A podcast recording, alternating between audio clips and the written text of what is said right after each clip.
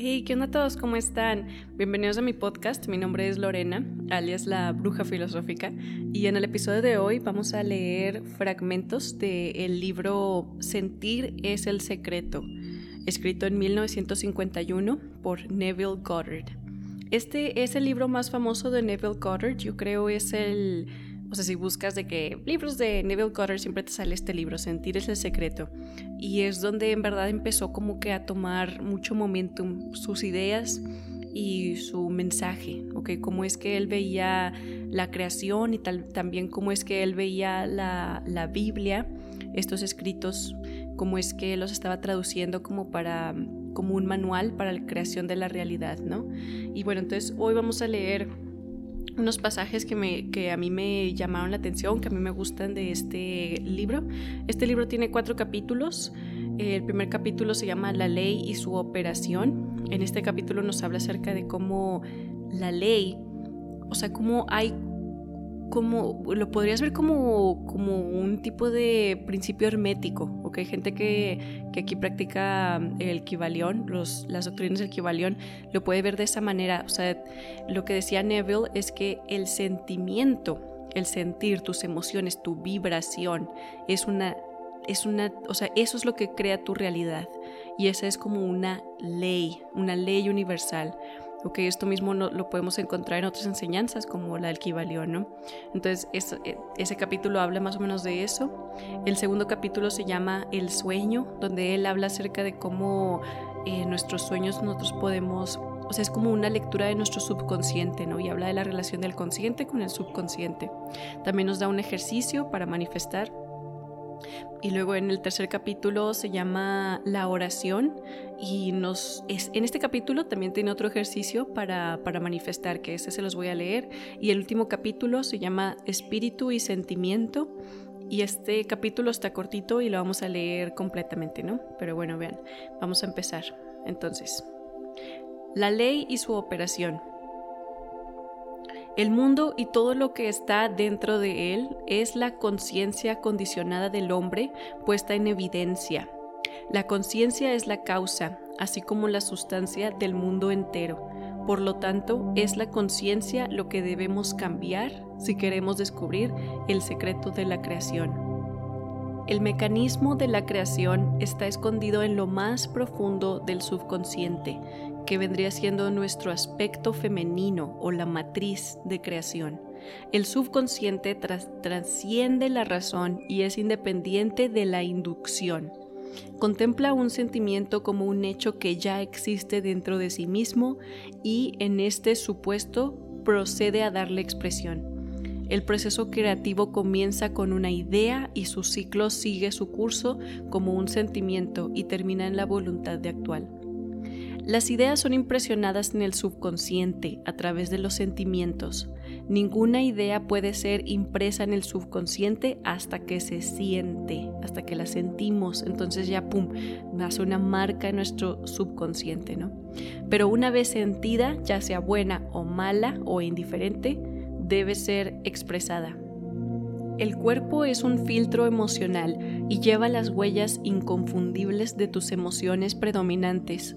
Las alteraciones emocionales, especialmente las emociones reprimidas, son las causas de todas las enfermedades. Sentir intensamente algo malo sin decidirlo, perdón, sin decirlo o expresar ese sentimiento es el comienzo del malestar. Malestar en el cuerpo y entorno. No albergue sentimientos de arrepentimiento o fracaso, la frustración o desvío de tus objetivos resultan en malestar. Debido a esta cualidad del subconsciente, no hay nada imposible para el hombre. Lo que la mente del hombre puede concebir y sentir como verdadero, el subconsciente puede y debe expresar tus sentimientos crean el patrón a partir del cual el mundo es moldeado y un cambio de sentimiento es un cambio de patrón.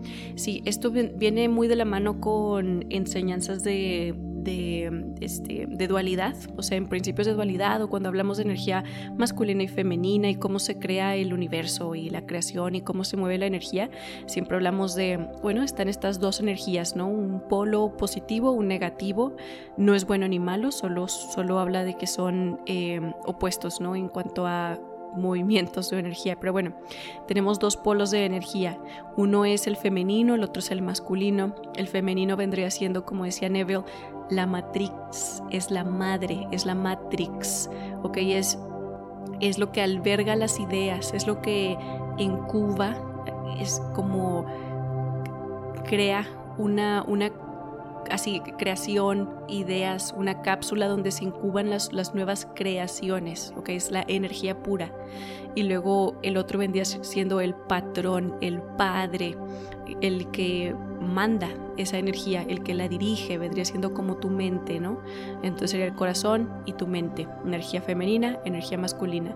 Y el padre lo que se encarga es llevarlo a cabo, ¿ok? Llevar a cabo los deseos de la matriz, de la madre, ¿no? Entonces em, es un patrón de comportamiento que vemos en toda la creación, lo vemos así en sociedades, lo vemos inclusive en las familias o cómo estamos organizados en el mundo, pero está dentro de ti también.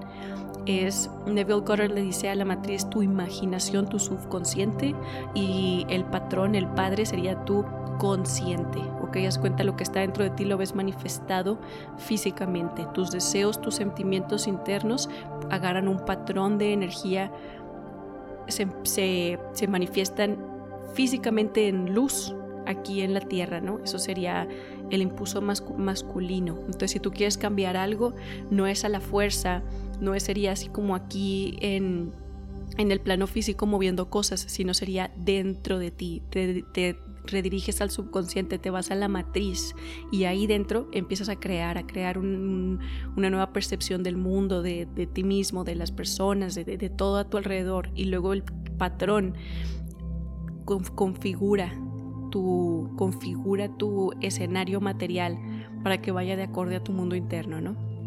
Entonces aquí es donde vemos que él saca la idea de el título de este libro, de el sentir es el secreto, el sentimiento es tu secreto. ¿Ok? Lo que tú sientes se manifiesta. ¿Ok? Aunque lo estés reprimiendo o así, ¿no? Pero bueno, el segundo capítulo se llama El sueño y en este capítulo nos da un, un ejercicio que me gustaría compartirles. Mm, aquí está, dice, cada noche cuando caigas en el sueño, siéntete satisfecho y sin mancha tu amante subjetiva siempre crea el mundo objetivo a imagen y semejanza de tu concepto de él, el concepto definido por tus sentimientos. Entonces, tu amante viene siendo tu inconsciente, ¿ok? Este, y bueno, dice, no pierdas ni un momento en arrepentimientos. Pensar con sentimiento en los errores del pasado es volver a infectarse. Deja que los muertos entierren a los muertos. Mateos 8, 22. Voltea las apariencias y asume el sentimiento que sería tuyo si fueras lo que deseas ser. Sentir un estado produce ese estado. La parte que juegas en el escenario del mundo está determinada por tu concepto de ti mismo.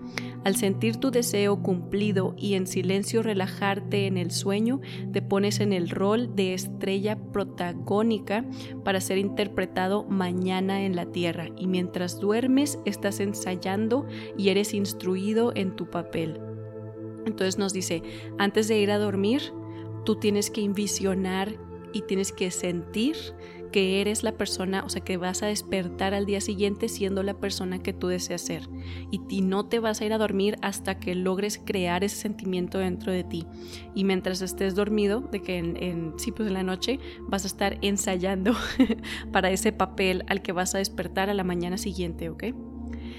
A ver, mm, si mientras te preparas para dormir, conscientemente no te sientes a ti mismo en el estado del deseo cumplido, entonces vas a llevar contigo a la recámara de aquella que te concibió, la suma total de las reacciones y sentimientos del día. Y durante el sueño se te indicará la manera en que se expresará mañana. Te, levantarás creyendo que eres un agente libre, sin darte cuenta de que cada acción y evento del día está predeterminado por el concepto de ti mismo cuando te quedaste dormido. Tu única libertad entonces es tu libertad de reacción. Eres libre de elegir cómo te sientes y cómo reaccionas ante el drama del día pero el drama, las acciones, eventos y circunstancias del día ya se han determinado.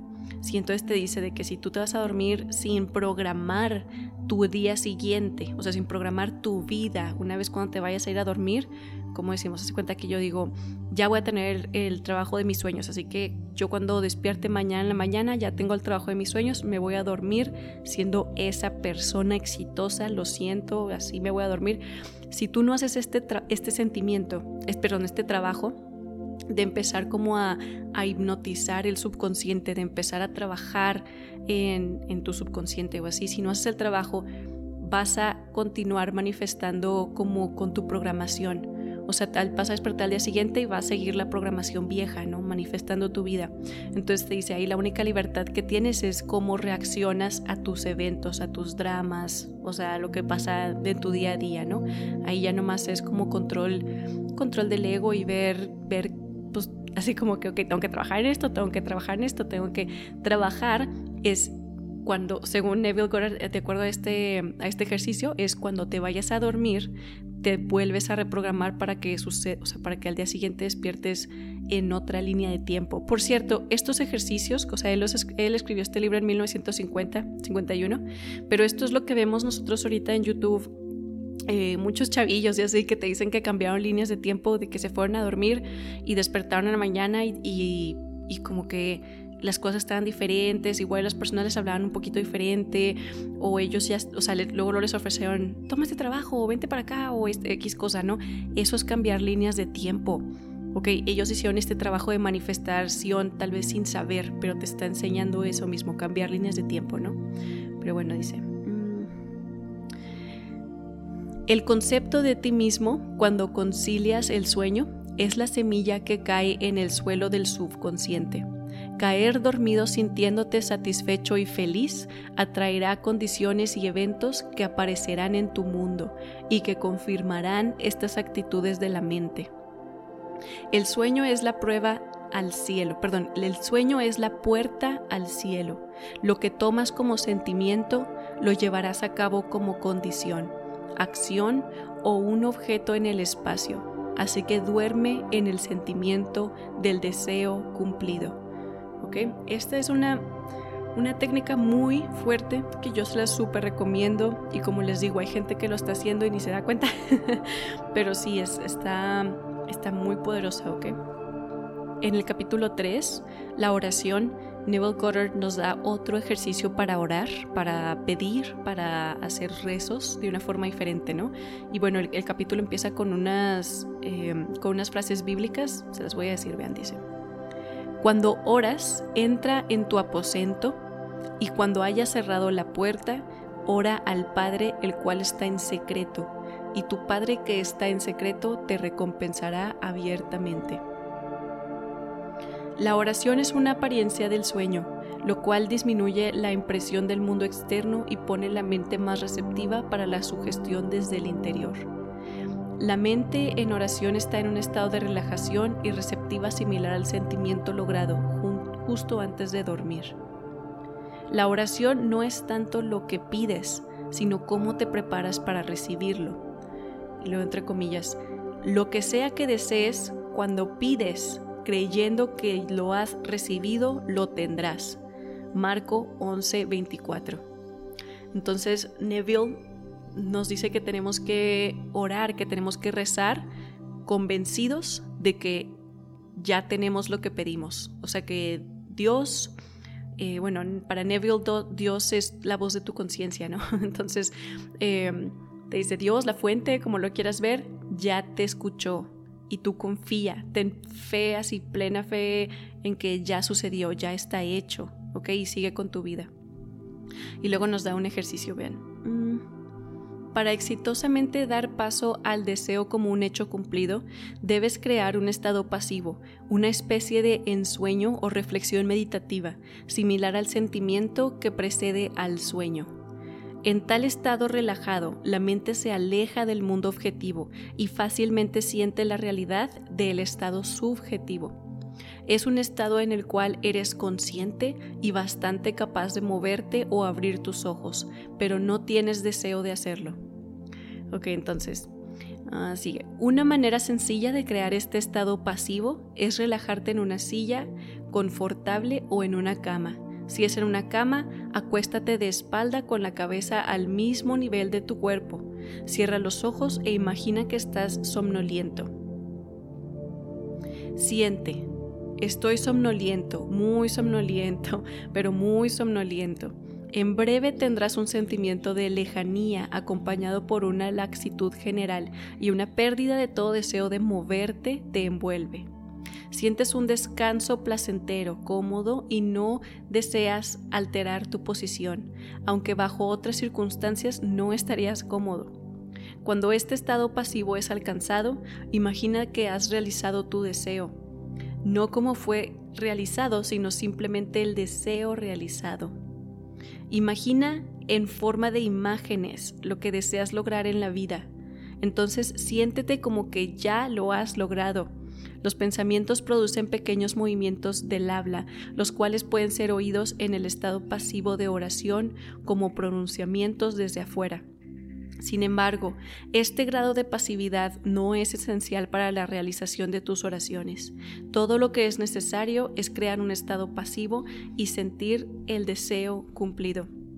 Entonces, es él básicamente, ah bueno, total, dice otras cosas, bla, bla, bla. Y lo, cuando emerges del momento de oración, o sea, para él, este ejercicio de, de crear un, un estado somnoliento en ti, de que te acuestas o en una silla cómoda, tienes que tener la espalda derechita, eso tiene que ver mucho con el kundalini, te empiezas en un estado hipnótico y empiezas a visionar, pones visiones en tu mente, estás encriptando a tu subconsciente con lo que tú quieres.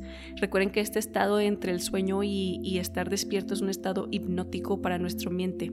Entonces tú empiezas a eh, visualizar todo lo que tú quieras. Quiero vivir en el campo, quiero vivir, este es el trabajo que yo quiero, quiero tanto dinero, ahora quiero paz, quiero cómo significa la paz para mí, quiero este perrito nuevo, quiero, haz de cuenta lo que tú quieras. Entonces empiezas a encriptar el subconsciente con estas visiones. Para Neville Goddard esto es orar también, es otra forma de orar. Pero bueno, y luego termina el capítulo con, cuando emerges del momento de oración es como si te mostraran el final feliz y exitoso de una obra. Aunque no te mostraran cómo se logró el final, sin embargo, habiendo presenciado el final, independiente de cualquier secuencia anticlímax, permaneces tranquilo y seguro en el conocimiento de que el final ha sido perfectamente definido. ¿Ok? Entonces, esto, no sé si lo hayan visto ustedes en internet cuando te dicen de que tienes que vivir en el final.